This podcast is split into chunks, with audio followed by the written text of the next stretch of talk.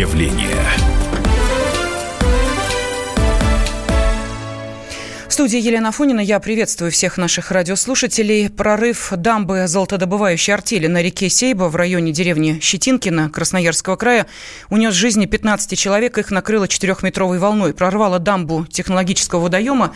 Мощный поток каскадом разрушил еще четыре. И вот эта четырехметровая волна накрыла общежитие старателей. Это были легкие временные постройки. В тот момент там было 74 человека. Всего в поселке находилось около 180 рабочих. Ну и первые выводы следствия на дамбу нет никаких документов, ее построили незаконно. Спустя сутки после трагедии состоялись первые задержания. Начальника участка, мастера и директора предприятия перевезли в Красноярск, их допросили следователи, и э, все трое арестованы на два месяца. Сейчас э, в нашем эфире мы попытаемся выяснить, это трагедия случайность или системная недоработка. Помогут нам разобраться в этом геолог, кандидат технических наук Станислав Завадский. Станислав, приветствую вас. Здравствуйте. Здравствуйте. И эксперт российского отделения Гринписа э, Михаил Крендлин. Михаил, здравствуйте. Здравствуйте. И а, первый же вопрос, который мы адресовали в том числе и нашим радиослушателям. Кстати, на WhatsApp и Viber я сейчас обращаюсь к нашей аудитории. Вы можете присылать сообщение. Плюс семь девятьсот шестьдесят семь двести ровно девяносто семь ноль два. Как оцениваете вы случившееся и как оцениваете вы это ЧП.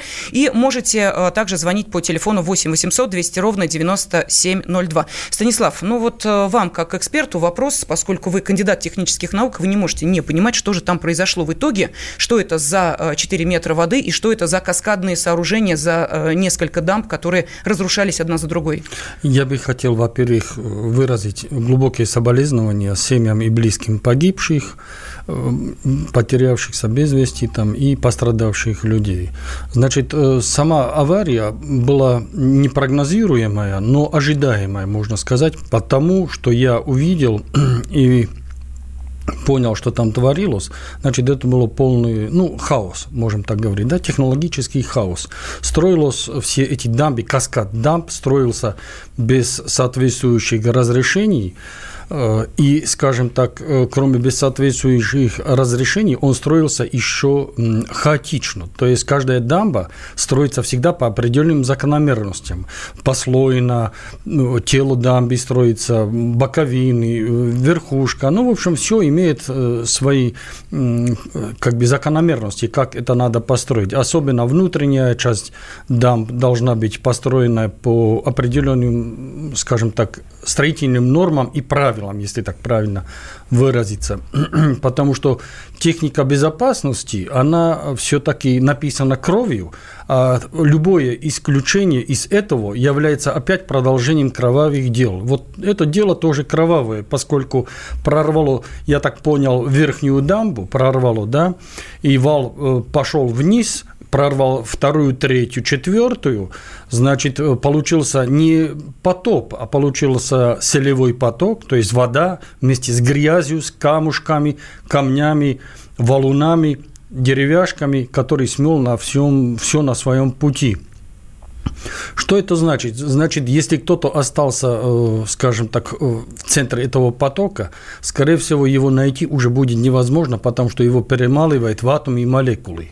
А, Там могут найти Скажите, части. Станислав, да. А, то, что произошло, а, те, кто возводил эти дамбы, могли или не могли понимать их опасность? Могли понимать. Просто дело в том, что вот смотрите, у горного мастера, который отвечал вот конкретно за да. этот участок, нет профильного образования. Начальник участка, я говорю о тех да, трех, да. которые вот сейчас э, арестованы на два месяца, начальник участка признался, что понимал опасность размещения в потенциальной э, зоне, и тем не менее все равно э, и строились общежития, в опасной зоне, и возводились вот эти каскады.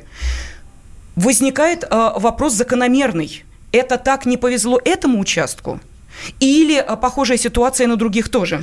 Да. Значит, это не совсем э, только этот участок, это практически после развала социализма, да, последовало э, у частных предприятий, последовало именно такое хаотичное такая отебятина, будем так Подождите, говорить. а проверяющие можно... туда ходят или нет? А я сейчас дойду угу. до этого. Значит, каскад был построен с тем, что само управление построило свои здания выше по первой дамбы, да, то есть не только выше по его, ее уровню над морем, но выше и ее постройки, да, то есть место заложения.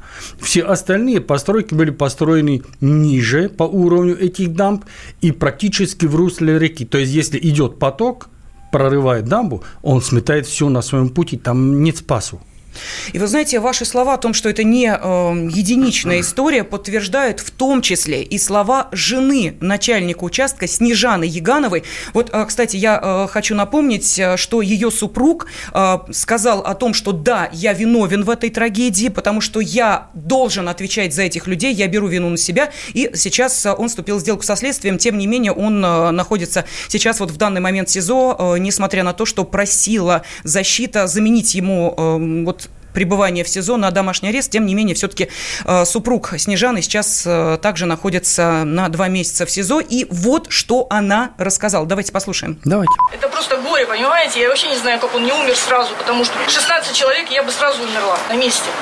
Это надо понимать какое давление на него оказано. Он двое суток без сна, он спасал людей, он продолжал бороться. Его допрашивают в этом состоянии. Ему не дают возможности ни выспаться, ни отдохнуть. Люди не понимают, что такое горные работы, что такое работа в тайге. Золотом или спокон веков, понимаете, вот таким вот способом. Сейчас только техника добавилась, экскаваторы и бульдозеры. Просто проверьте любую артель, которая моет таким образом золото, у них всех такие дам, сто процентов. Мы сейчас слышали э, слова Снежаны Ягановой, супруги Андрея Яганова, начальника участка компании «Сисим», где и произошла эта трагедия. У меня же вопрос э, вам, Михаил. Я напомню, что в студии mm-hmm. также эксперт российского отделения Гринписа Михаил э, Крендлин. Михаил, вот первые слова, которые появились после того, как стало понятно, что без человеческих жертв не обошлось, началась поисковая операция, и дальше появились какие-то очень робкие замечания, потом они почему-то исчезли, что эта опасность еще и с экологической практической точки зрения, в чем она э, выражается? Ну, я бы сказал, что это, я не знаю, почему говорят, что это робкие слова, по-моему, мои коллеги, которые как раз ведут в том числе в Красноярском крае мониторинг за состоянием рек, на которых ведется добыча, еще год назад официально обращались в контролирующие органы, в частности, Управление Росприроднадзора по Красноярскому краю, которое по положению должно заниматься надзором за геологическими работами, в том числе за добычей на этой территории, и говорили, что конкретно на этой реке Сейба загрязнение, загрязнена в результате работы ну, вот этих, ну, мы не знаем точно этих предприятий, предприятий, которые работают на этой реке, но это все, насколько мы знаем, все предприятия вот этой компании Сисим, а, примерно на расстоянии 240 километров уже были данные, ну, понятно, это данные космической съемки, но они достаточно четко э, показывают, что там, по крайней мере, какое-то загрязнение есть. Какое? Что это за загрязнение? Ну, Насколько понятно, оно опасно? Что из космоса это не видно. Ну, видно, что просто цвет воды отличается. Пробы воды ничего не брали, вот, да? Это должен был сделать управление Росприроднадзора. Ну, это их прямая обязанность, это требование Кодекса о административных правонарушениях, административных регламентов, Росприроднадзора, закон об охране окружающей среды, закон о недрах, в конце концов. Но э, управление Роспреднадзора, э, хотя раньше она реагировала, здесь она официально ответила, что мы не будем этого делать. Вы, пожалуйста, съездите, возьмите пробы, причем установленным по, по, э, регламентом, uh-huh. что общественная организация сделать не может, ну просто у них нет таких возможностей, да. И тогда мы осмотрим эту вашу проблему. То есть, э, фактически, вы совершенно правильно ставили вопросы контролирующих органов. Я считаю, что абсолютная вина из-за случившееся тоже лежит на тех самых контролирующих органах, которые все эти объекты, в том числе золотодобычные, должны стоять на учете как объект надзора. Они стоят, я думаю, они в перечне-то есть, просто ничего не делается, да. Ну, понятно, там говорится, вот у нас нет транспорта, у нас нет того, у нас нет всего, но для федерального надзорного органа это вообще звучит, конечно, странно. Я считаю, что, еще раз говорю, что значительно боль, ну, может, незначительно, mm-hmm. но не меньшая вина за эту трагедию лежит на тех органах, которые не реагировали на эти сигналы. Но, тем не менее, когда произошло это ЧП, э, я так понимаю, что очень быстро оценили состояние, в том числе и воды в реке Сейба, и выяснили, есть там нарушение, нет там нарушения. Вот эта информация, по-моему, стала доступна сейчас. Да, информация не секрет, значит, нарушения было предположение, что есть, ничего не делалось для того, чтобы выяснить, какие эти нарушения. Хотя пробы воды можно взять и чуть-чуть ниже этого прииска, да, и можно прекрасно доказать, что там есть, что там нету, и сделать корреляцию на расстоянии, на самоочищение реки и так далее. Да. Значит, по последним данным, в реке были, были найдены очень большие превышения предельно допустимых норм э, ртути, Ртуть, э, значит, используется в золотодобыче, если кто-нибудь читал Джека Лондона, да, и другие романы про золотую лихорадку на Клондайке на Аляске, используется для чего? Для того, чтобы после того, как порода уже, э, основная порода ушла из желобов, да, осталось золото в этих угу. ковриках, ворсистых, золото с некоторыми остатками других металлов и другой породы. Да? Вот когда это все сыпается, этих, с этих ковриков, скажем, в определенную емкость и заливается туда ртуть, работает какой принцип? Работает принцип очень простой. Порода легче, чем ртуть, да? она плавает на, на ртути, ее снимают оттуда да? и бросают в отвал Простите, или в речку. Станислав, у меня сразу вопрос возникает. Э, это добыть, э, таким образом добывают золото официально или это э, черные, ну, я не знаю, там черные добытчики, можно так сказать? Э, это так скажем. Если это не запрещено в России, то это страшное упущение – которые должно, должно было быть устранено давным-давно. Ну вот депутат городского совета Красноярска Константин Сенченко сказал, что ничего да. в Красноярском крае невозможно сделать без ведома властей, невозможно построить такое сооружение огромное без того, чтобы никто ничего не знал. Все все знали. Местные да. жители жаловались, река грязная, много нарушений. Это длилось 5-7 лет. Какую роль в этой трагедии сыграли местные власти? Вот об этом мы поговорим буквально через несколько минут, так что оставайтесь с нами. Портрет явления.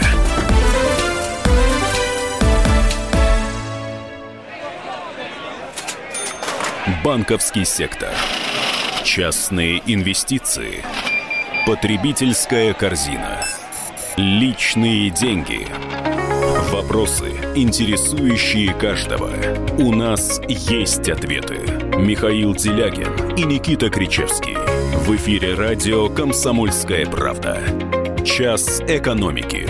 По будням в 5 вечера.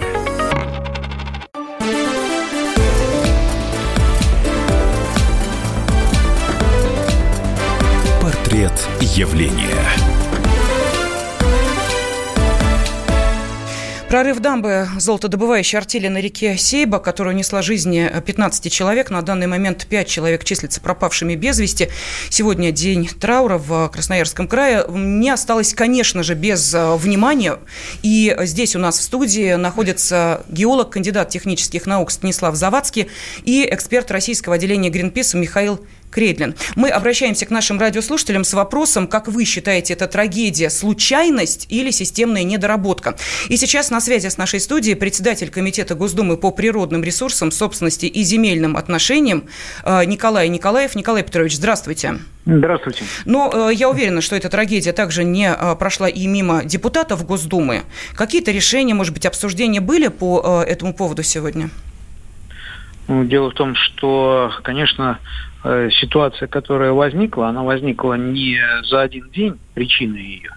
И надо сказать, что наш комитет уже э, там, год назад выпустил э, соответствующий доклад, и мы видим, что э, причина во многом случившейся трагедии – это отсутствие модели управления вообще водными ресурсами.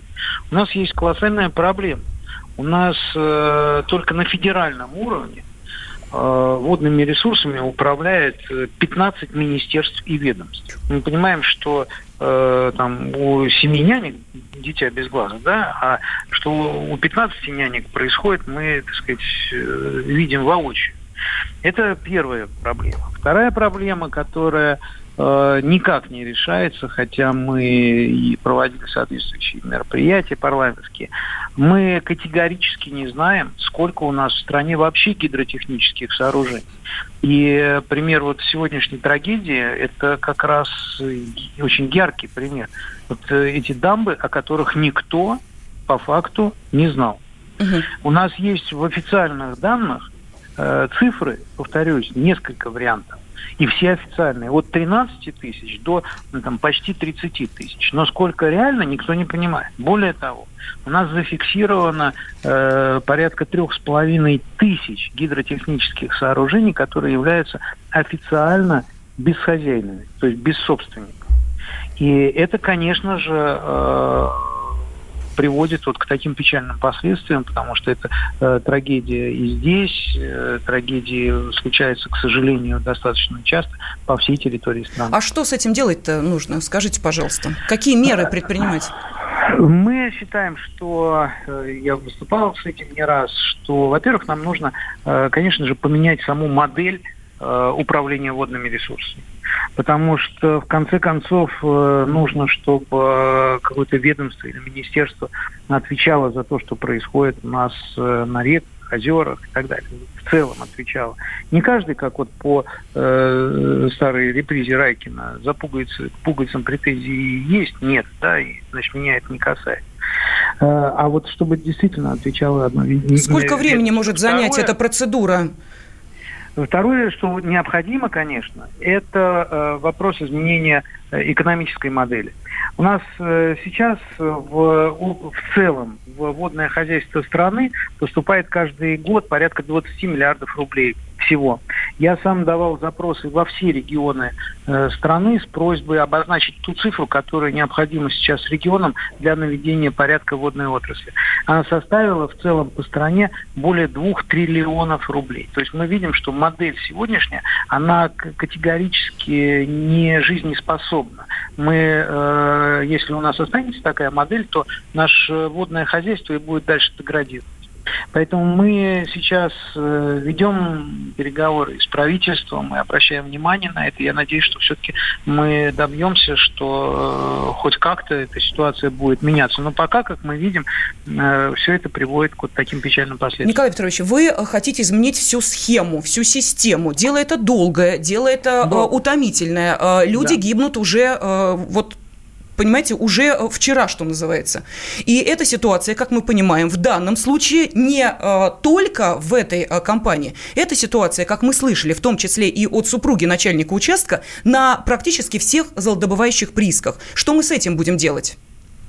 Абсолютно, конечно, вы правы.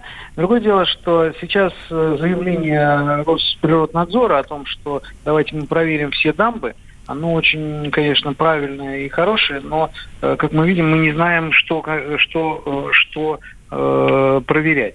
Я бы в этой связи вот точно более внимательно прислушивался к тем заявлениям, которые поступают от граждан, потому что, как мы знаем, жалоб было очень много и на вот эту территорию, но, к сожалению, реакции не было.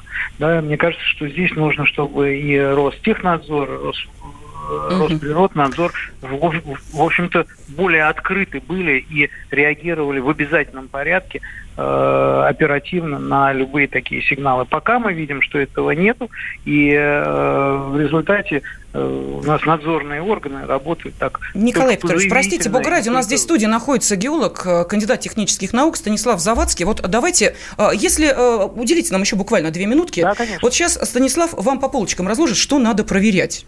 Вот что надо проверять? Вот не знают, как проверки проводить, да. что проверять? Николай Петрович, значит, проверять все дамбы, это, конечно, сложно. Это очень трудно даже программу проверки этих дамб устроить. Я, в принципе, я бы на этих золотых золотодобывающих предприятиях тоже сильно пока для начала не мучился. Есть все-таки такая организация, которая отвечает за жизнь э, фауны и флоры в речках, озерах и так далее. Провести анализ воды даже на 500 километров ниже, даже на тысячу, даже в Северном Ледовитом океане, в устье, она всегда докажет, что есть следы ртути. И дальше отследовать, откуда эта ртуть появилась, да, можно. Ну и найдем все дерево, откуда оно растет и что за фрукт причина этому Хорошо, что показывает ртуть в наличии а ртуть воды? показывает то, что используется запрещенный и очень старинный способ э, отделения руды, скажем так, золота от породы, э, и, ну и дальнейшее, скажем так, злоупотребление ртутью. А ртуть, как мы знаем, вместе с другими радиоактивными и другими элементами подлежат строгому контролю одного силового ведомства в России, угу. которое это делает правильно – Ну, в общем, наверное, значит, есть какие-то злоупотребления. А ну, а раз они идут... Я, я хотел бы поблагодарить за рекомендацию, но хочу обратить да. э, внимание уважаемого геолога, что да. наличие ртути ни в коем случае не даст возможность определить наличие или отсутствие и тем более качество дамбы или другого гидротехнического сооружения. Мы с вами говорим абсолютно о разных вещах. Ну, Если хорошо. вы говорите о ртути, то вы говорите об обнаружении того или иного э, э, способа добычи золота, возможно, с э, определенными злоупотреблениями. Конечно, если есть ртуть, значит, злоупотребление есть, как минимум недогляд. Хорошо, тогда вопрос, говорим... простите, бога ради, а власти том... Красноярского края были не в курсе, каким образом у них не работают знаю, компании? Нет, как, давайте... как вы не знаете? Есть местные Нет. чиновники, есть ну, региональные? Ну, вот я вам предлагаю спросить у местных э, чиновников, знали они. Простите, нет. депутаты я от Красноярского говорю... края у нас есть в Госдуме? Депутат да, от Красноярска есть. Конечно. Может быть, мы депутата от Красноярского Я края говорю, спросим, он в курсе вообще, что это, у него конечно, происходит в регионе или нет? Мы, конечно, мы спросим его. И э, я хочу сказать о другом, что вот сейчас то, что э, уважаемый геолог сказал, у нас люди погибли от э, прорыва дамбы. И нам нужно, э, я говорю, ровно о вот этом риске. И действительно, здесь нужно спрашивать а можно и с местных э, властей, и с региональных властей, и с э, федеральных, потому что, как я вам сам только что сказал, до сих пор у нас в стране нет информации, тем более открытой информации о наличии и о количестве гидротехнических сооружений. Хорошо, вот нам Николай пишет Сергей Петрович. Николаевич, наш радиослушатель, обратите внимание, Салихард, поселок Хар, происходит то же самое, незаконная э, добыча и так далее, и так далее. Иван пишет, судя по названию, компания э, пред, э, подставная, китайская, и название созвучно э, одной из группировок триад. Вот видите, какие у нас уже конспирологические ну, версии. возможно. Далее Павел пишет, а где вообще технику безопасности у нас соблюдают? Э, Александр напоминает, что это второе подобное ЧП за последние полгода. Конечно, это системная причина. Я задаюсь другим вопросом, продолжает Александр. А не диверсия ли это? Нет, как это вы... не диверсия, это халатность.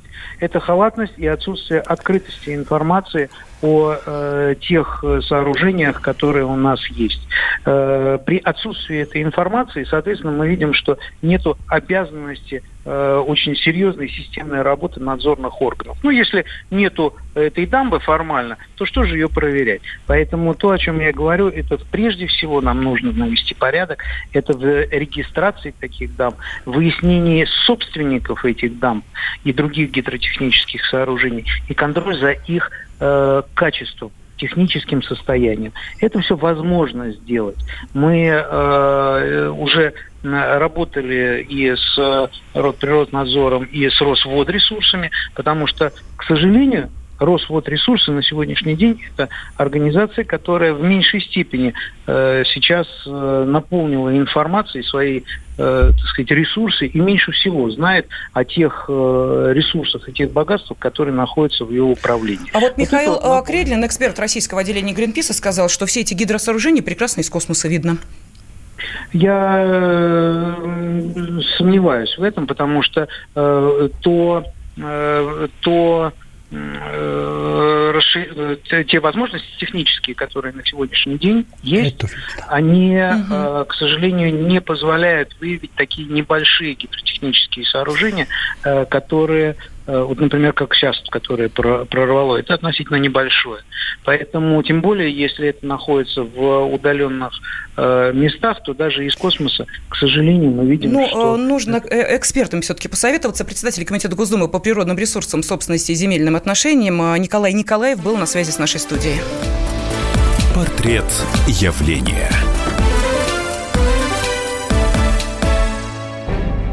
Чиновникам в России не до шуток.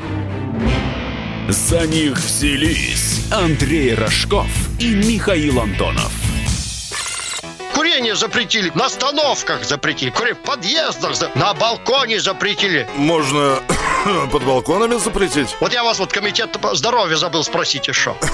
я, я к слову так просто ты народу в глаза смотреть будешь на следующих выборах после этого? Они на шестисотках пашут из всех зверей, только у них жук колорадский, а тут у тебя два верблюда. Два, Антонов! Это один там, жена еще. Извини, не, не узнал. Каждую пятницу в 10 вечера по Москве на радио «Комсомольская правда». Бюрократию и глупость вышибаем смехом. В программе «Не до шуток».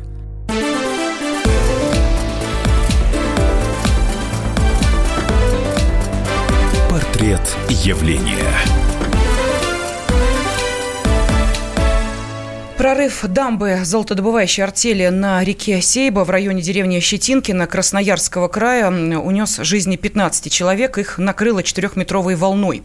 И, э, как выясняется, эта трагедия могла э, повториться раньше, может повториться позже по одной простой причине, что, как нам сказала супруга начальника участка, который сейчас э, арестован, арестован как и двое других причастных к этой трагедии, так происходит везде. Не без попустительства местных властей. А, и мы сейчас а, обсуждаем эту тему и с а, научной и практической точки зрения, и с человеческой тоже, с геологом, кандидатом технических наук Станиславом Завадски, и также в студии эксперт российского отделения Greenpeace Михаил Крендлин. Вот буквально несколько минут назад с нами на связи был председатель Комитета Госдумы по природным ресурсам, собственности и земельным отношениям Николай Николаев. И, насколько я понимаю, Михаил, вы хотели задать э, Николаю Петровичу несколько вопросов, но вполне можете их сейчас для нашей аудитории озвучить.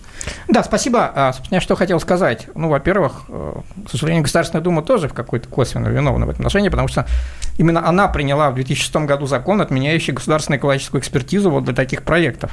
Более того, раз нет экологической экспертизы, вот вы говорите про Николай Петрович говорил про местных жителей, но сейчас местные жители вообще никак не влияют и даже не могут обсуждать вот эти проекты, потому что лицензия выдается без них на федеральном уровне, там никто их не спрашивает, никаких общественных обсуждений не проводится, они только по факту узнают, что у них речка уже умерла. Я вам скажу больше, даже приблизиться к общежитиям они не имеют права, да, потому, потому что, что первые свидетельства э, тех э, да, жен, да, охраняемая... чьи мужья там работали, они сказали, мы даже туда приехать это, не можем, это, это охраняемая территория. территория конечно, территория. конечно. И более того, можно я еще скажу да, да, да, пожалуйста. три минуты? Пожалуйста, Значит, пожалуйста. И э, более того, э, сейчас по закону о недрах даже если выявлены серьезнейшие нарушения в экологические, в Э, при добыче золота нет оснований для отмены лицензии. Я вам приведу совершенно такой пример. У нас есть такой национальный парк Юга-2 в Республике Коми. Это вообще-то первый российский объект всемирного природного наследия ЮНЕСКо. В 2009 году у него было выдано, незаконно была выдана лицензия на добычу золота на территории этого парка, и кусочек вырезан из парка. Верховный суд по нашему заявлению отменил это решение, признал незаконной добычу золота. Лицензия несмотря на, несмотря на то, что и Верховный суд, и несколько, десятки требований ЮНЕСКО отменить лицензию, лицензии действуют до сих пор. Последнее решение Росприроднадзора, у нас нет оснований для отмены лицензии. И более того, я скажу еще, сейчас эта компания, которая вообще-то собирается, с одной стороны, продаться китайцам полностью, а с другой стороны, пытается добиться, вырезать 50 тысяч гектаров с парка, чтобы все-таки добиться добычи золота на этой территории. Объект всемирного наследия ЮНЕСКо. И возникает вопрос, могут ли об этом не знать местные власти? Вопрос, по-моему, вот в данной ситуации звучит уже просто смехотворно. Нет, конечно, местные власти об этом знают. Они ничего сделать не могут, поскольку федеральный надзор. Так, подождите. Ну вот нам слушатели пишут о том, что местные власти наверняка в доле, все прекрасно знают, с этого получают. А тогда вопрос, каким образом а, можно получать такой а, деятельности, как золотодобыча? Вообще, как она ведется? Мы подготовили для вас небольшую справку. Вот давайте ее услышим. Справка. Производство золота в России стабильно удерживается на уровне около 300 тонн в год. Большая часть, 240 тонн, добывается из месторождений. Порядка 20 тонн попутно извлекается из руд цветных металлов и еще 40 из вторичного сырья. Лидеры по добыче золота в стране сконцентрированы в Дальневосточном и Сибирском федеральных округах. Больше всего драгоценного металла получают в Магаданской области. Основную часть добытого в стране золота скупает Центробанк в резервы. В прошлом году он приобрел приобрел 274,5 тонны. Это данные Всемирного Золотого Совета. Это рекордный объем. Второе место по уровню потребления драгоценного металла заняли ювелирная отрасль и иностранные покупатели. Помимо официальных добытчиков золота, в России действуют частные старатели. Схем, по которым работают нелегалы, существует несколько. Одна из самых распространенных такая. Артель отмывает золото на одном месте, забирает основную часть находки, а потом переходит на другое. Вольные же старатели приходят на этот участок и добывают остатки. Впрочем, найти не до конца отработанный отвал, где еще можно намыть килограмм два, не так-то легко, особенно без наводки. Но координаты перспективных участков вольным старателям зачастую сливают их легальные коллеги. Понятно, что не бесплатно. Ну вот смотрите, из открытых источников информация. В прошлом году Сибзолото отмыло здесь почти 3 тонны драгметалла. Это почти 10 миллиардов рублей. Это вот за прошлый год. А, если сейчас возьмем а, цифры, а, которые намывают черные копатели и то золото, которое украдено, это более 4 тонн в год, почти 10 миллиардов рублей. И по некоторым данным, вот этот золотой поток – черного да, золота, назовем его так, или серого золота, там, намытого, идет в Китай. В Китай, где усиленными темпами э, золотовалютные резервы начинают пополняться, причем, вы знаете, с, в, просто в геометрической прогрессии. Простите, здесь возникают очень плохие параллели с лесом тайги и с золотом, да, вот все это уходит в Китай. И тут мы э, приходим опять к той же реплике, которую наш э, э, радиослушатель написал э, на, на WhatsApp. Он написал следующее. А не китайская ли это компания? В таком случае, опять же, могут об этом не знать местные власти? Или они получают от этого, а вот что вопрос? Как это получается? Что получается золотом, деньгами, какими-то уступками? Давайте об этом спросим члена Президиума Национального антикоррупционного комитета Павла Зайцева. Павел Васильевич, здравствуйте. Да, добрый вечер. Вот а, в этой а, схеме, которая приводит к трагедиям, какую роль играют местные чиновники, местные власти? Вы знаете, ну, как правило, местные чиновники и власти, они включены э, в этот бизнес. То есть в большинстве своем это с помощью коррупции. То есть их подкупают э, тем или иным образом, то есть по-разному могут, могут долю заплатить, могут услуги, могут предоставить деньги, передать, все что угодно. Вот. Но местные чиновники выдают различные разрешения, то есть это э, разрешения там на добычу, различные э, э, разрешения на строительство тех или иных сооружений, соответственно, на строительство дам, на строительство домов, где могут жить, на технику.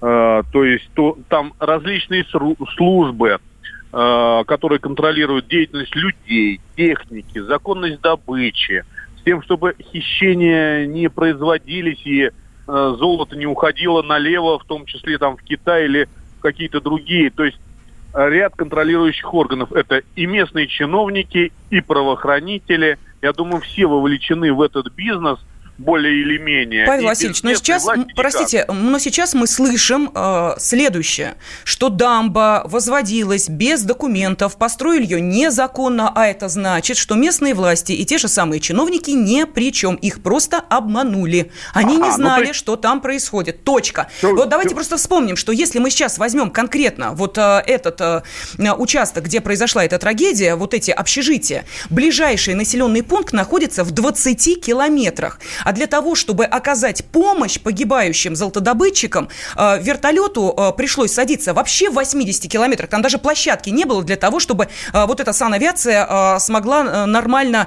на земле оказаться. То есть, ну, чинов... мы что, говорит, туда пешком пойдем, что ли? Мы что, их проверять знаете, будем? Думаю, нет, нет, да. Угу. Именно так будем. А зачем они, чиновники, там нужны? Они обяз... обязаны все это проверять. Они не хотят проверять. Зачем? Потому что любая проверка выявит кучу Периодичность нарушений. проверок установлена или нет?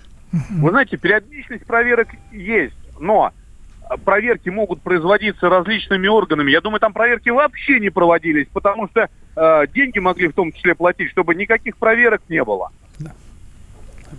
И в таком случае, вот сейчас э, трое арестованных – это и э, начальник участка э, компании «Сисим», э, это мастер компании и это гендиректор компании «Сисим» э, Максим Ковальков.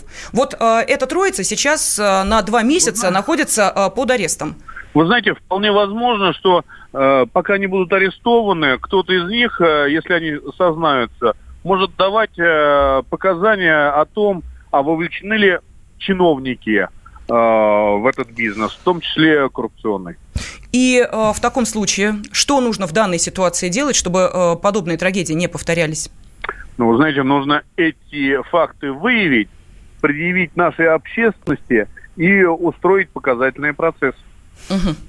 Спасибо. На связи с нашей студией был член Президиума Национального антикоррупционного комитета Павел Зайцев. Я же возвращаюсь к нашим уважаемым экспертам. Геолог, кандидат технических наук Станислав Завадский и эксперт российского отделения Гринпис Михаил Кредлин. Вот у меня вопрос. Скажите, пожалуйста, масштаб того, что мы сейчас обсуждаем, 10, 20, 30, 90 процентов. Все золотодобывающие компании работают вот так в серую, нет? Нет, не все. Э, я бы сказал, э, половина где-то так, потому что есть образцовые компании, которые работают в Магадане, в Якутии, на Чукотке, э, которые работают в закрытом цикле. Не надо изобретать изобретенные, надо просто посетить такие компании и увидеть, как надо работать, как построены сами дамбы, то есть сами а, объемные э, сооружения, которые, скажем Но так... это тоже частный бизнес, о котором вы говорите? Бизнес, частный бизнес. Частный бизнес. Некоторые руководители, это мои давние друзья из э, ну, института, где я учился, э, и так далее. Тогда вопрос, так скажите, насколько сложно, я не знаю, там, выиграть тендер или, я не знаю, заявить Очень свое сложно. право на а, подобный род и вид деятельности? Очень сложно, потому что без денег это невозможно. То есть коррупция начинается уже на стадии получения э, заказа, да, на проведение этих работ. Дальше идет коррупция при проектировании, да, но там же наступает и момент, когда можно все проверять. Раз проект есть такой-такой, с космоса видно спичечный коробок, где можно посчитать все э, спички в этом коробке. Значит, видно, что там построено, как по плану или не по плану. То есть, Давайте... уважаемый Николай Петрович был неправ. Неправ. Это мы обращаемся вновь к председателю Комитета Госдумы по природным ресурсам э, Николаю Николаеву, который сказал, что из космоса разглядеть э, дамбы невозможно, они слишком маленькие, сказал Николай Петрович. Ну, буквально через две минуты мы продолжим. Портрет явления.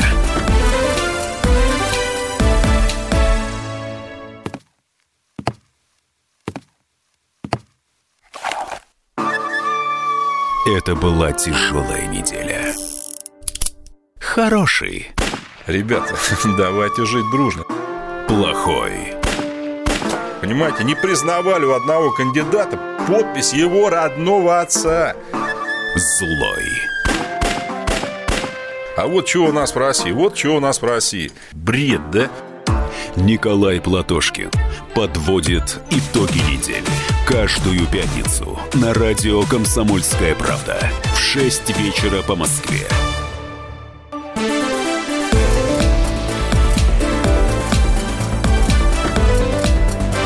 Портрет явления. В студии геолог, кандидат технических наук Станислав Завадский и эксперт российского отделения Гринписа Михаил Кренглин. Мы обсуждаем обстоятельства той трагедии, которая произошла в районе деревни Щетинкина Красноярского края. Прорыв дамбы золотодобывающей артели на реке Сейбу унес жизни 15 человек, пятеро числятся пропавшими без вести.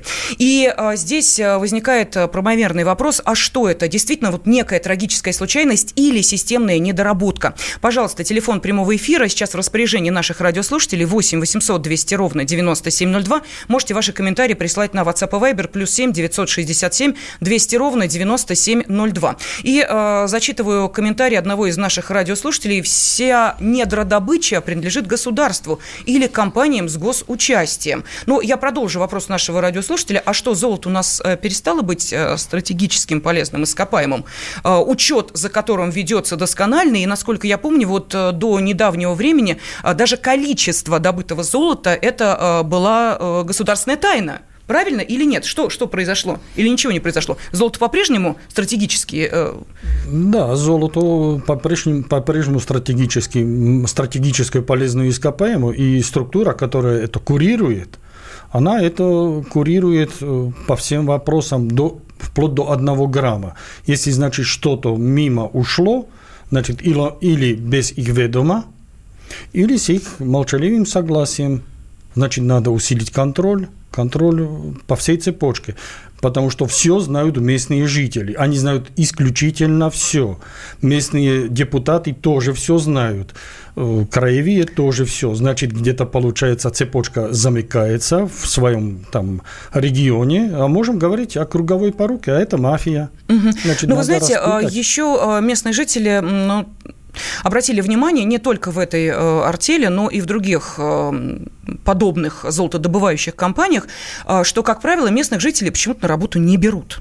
А, берут, а, да, по наему издалека, привозят, они дальше отрабатывают вахтовым методом и их увозят.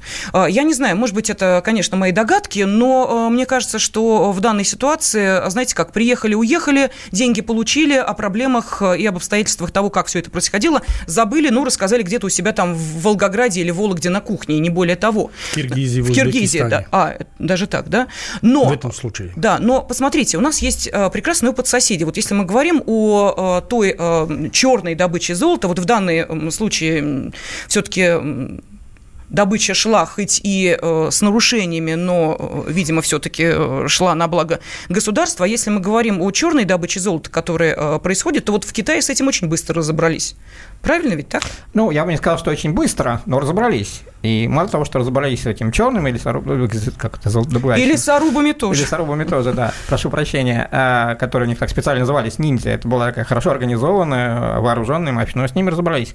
Более того, Китай сейчас э, запрещает золотодобычу, рассыпного золота, прошу прощения, добычу рассыпного золота в верховьях рек на севере страны. И, к сожалению, очень многие мелкие компании, которые работали там, постепенно перебираются к нам. Ну, или сами, или там через?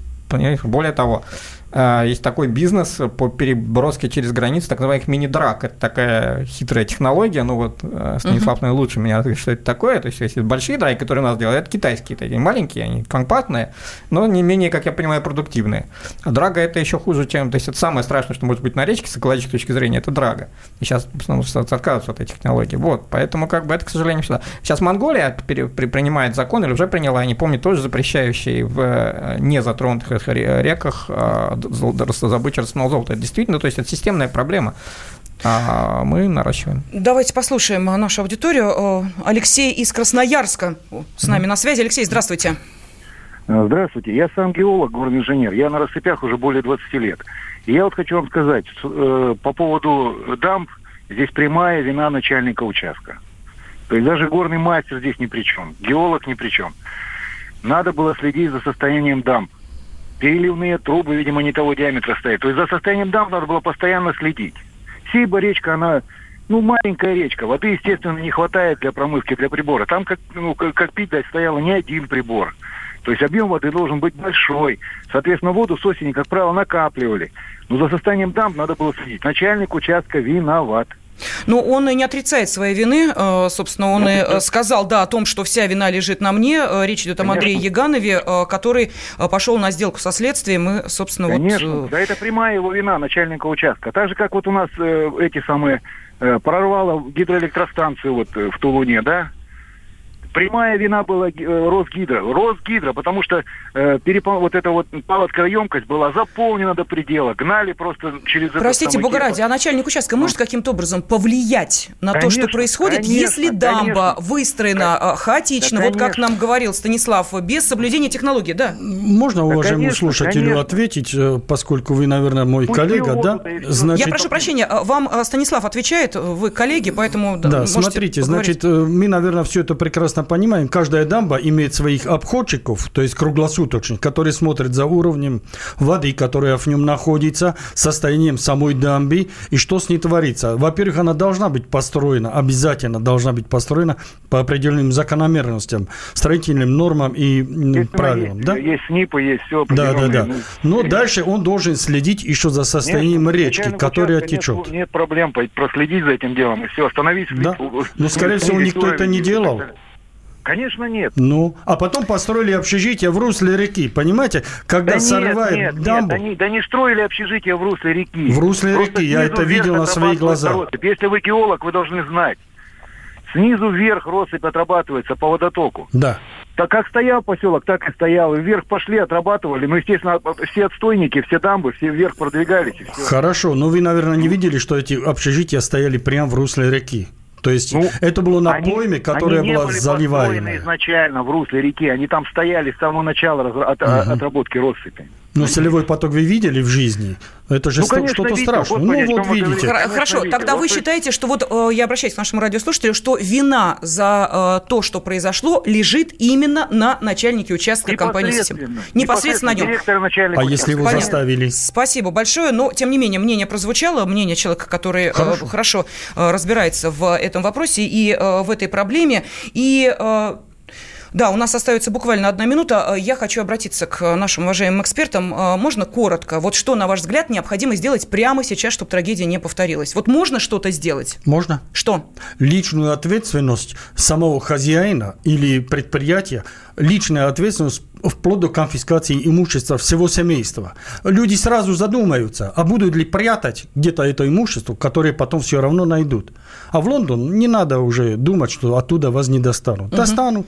Это было мнение э, геолога, кандидата технических наук Станислава Завадский. Михаил, пожалуйста. Ну, я считаю, что нужно каким-то быстрым, не знаю, говорящим, ру- руководящим решением, там, решением Росприроднадзора принять решение о приостановлении добычи, ну, о приостановлении работ по добыче рассыпного золота на в аналогичных условиях до того, как будет проведена эта проверка. В принципе, Генеральная прокуратура может принять такое решение.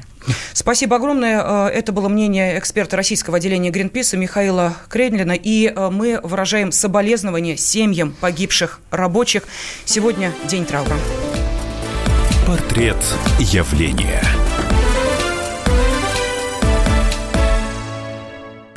Можно уйти в большую политику, но большой спорт пойдет вместе с тобой.